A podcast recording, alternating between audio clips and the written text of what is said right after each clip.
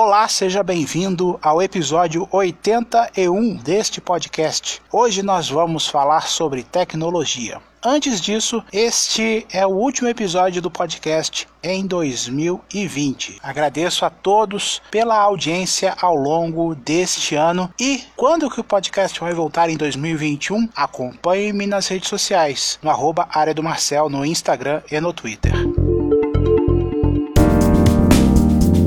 Bom, o assunto dessa semana não poderia ser outro: a venda da O Imóvel, que foi anunciada na última segunda-feira, dia 14. A divisão de telefonia móvel da operadora foi vendida por mais de 16 bilhões de reais a um consórcio formado pela TIM, pela Vivo e pela Claro, sendo que a maior fatia ficará com a operadora italiana, a TIM. Esse resultado já era sabido há pelo menos três meses, quando a empresa Highline, que competia com este consórcio, se retirou da concorrência para comprar esta divisão da operadora. Porém, a Highline está de olho em outro setor da operadora, a de fibra ótica. A Oi Fibra também está à venda. Além da Highline, estão disputando o banco BTG Pactual e a operadora Enel. A Enel, para quem não conhece, é uma das maiores concessionárias de energia elétrica do país. Administra empresas como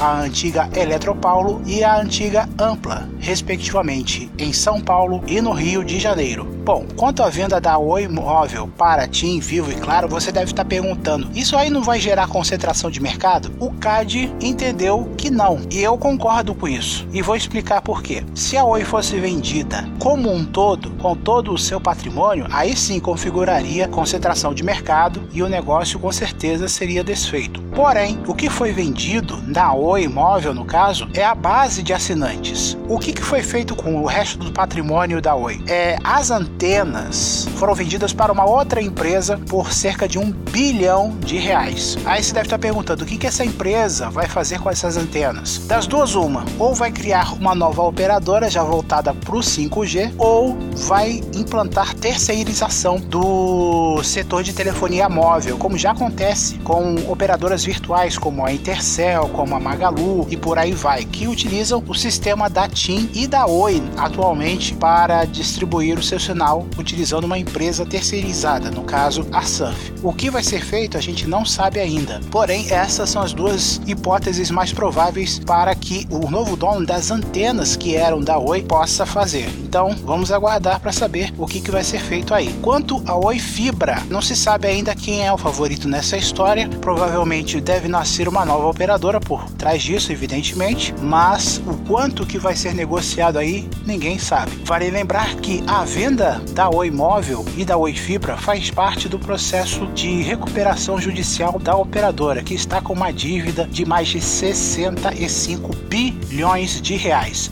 boa parte dela adquirida depois que a empresa adquiriu a Brasil Telecom, que atendia as regiões Sul e Centro-Oeste. Então, meu amigo, vamos aguardar aí para ver. Vai haver um leque de novas operadoras daqui para frente, até porque o 5G vai permitir isso também. Então, tem que aguardar primeiro o leilão que vai acontecer em 2021 e o início do serviço propriamente dito. Você pode ter acesso a este e outros episódios do no arroba área do Marcel no Instagram e no Twitter. Chegamos ao final de mais um episódio. Agradeço a sua audiência e a gente se fala no próximo episódio. Até lá!